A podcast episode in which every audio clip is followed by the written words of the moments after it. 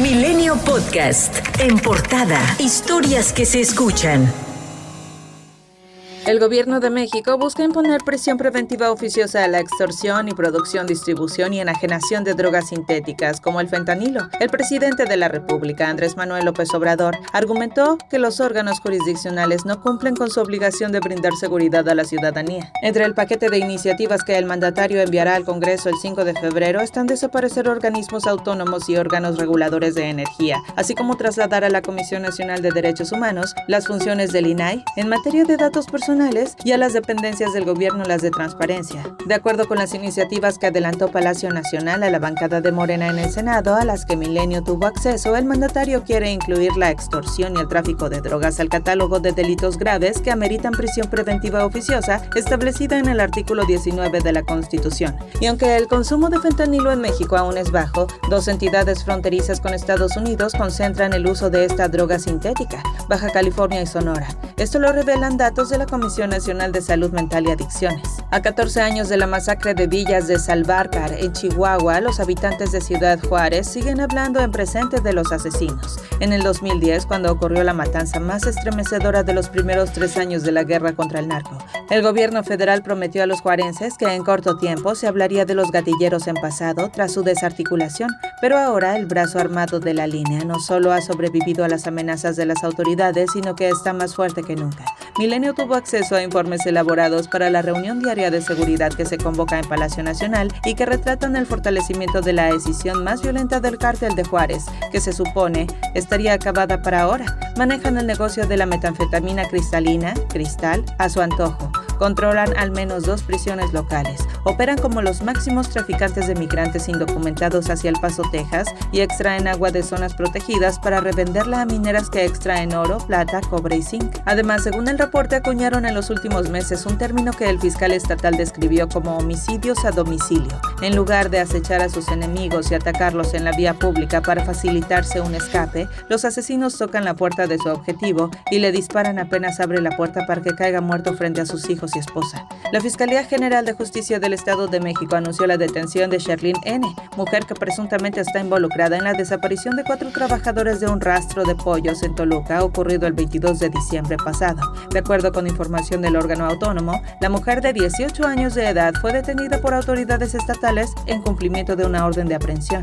Según las indagatorias, la célula delictiva ya les había exigido el cobro por derecho de piso a los trabajadores, por lo que al negarse a pagarlo los privaron de su libertad.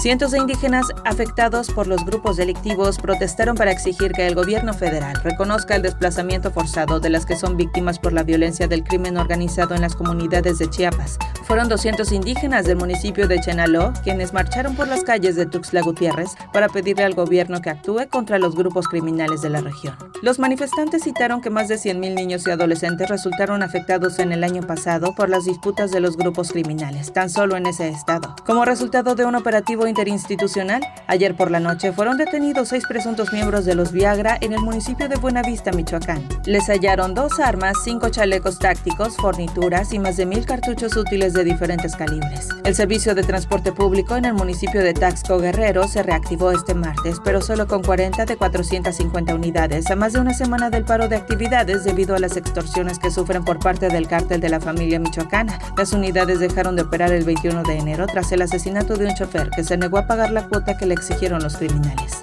Otro policía de Coyuca de Benítez Guerrero, quien sobrevivió a una masacre de policías, busca obtener asilo humanitario en Estados Unidos para proteger su vida y la de su familia. Durante dos días ha estado haciendo fila en la garita San Isidro para ingresar, aunque los agentes de aduanas y protección fronteriza explicaron que solo se permite el ingreso mediante una cita programada en la aplicación móvil CBP One.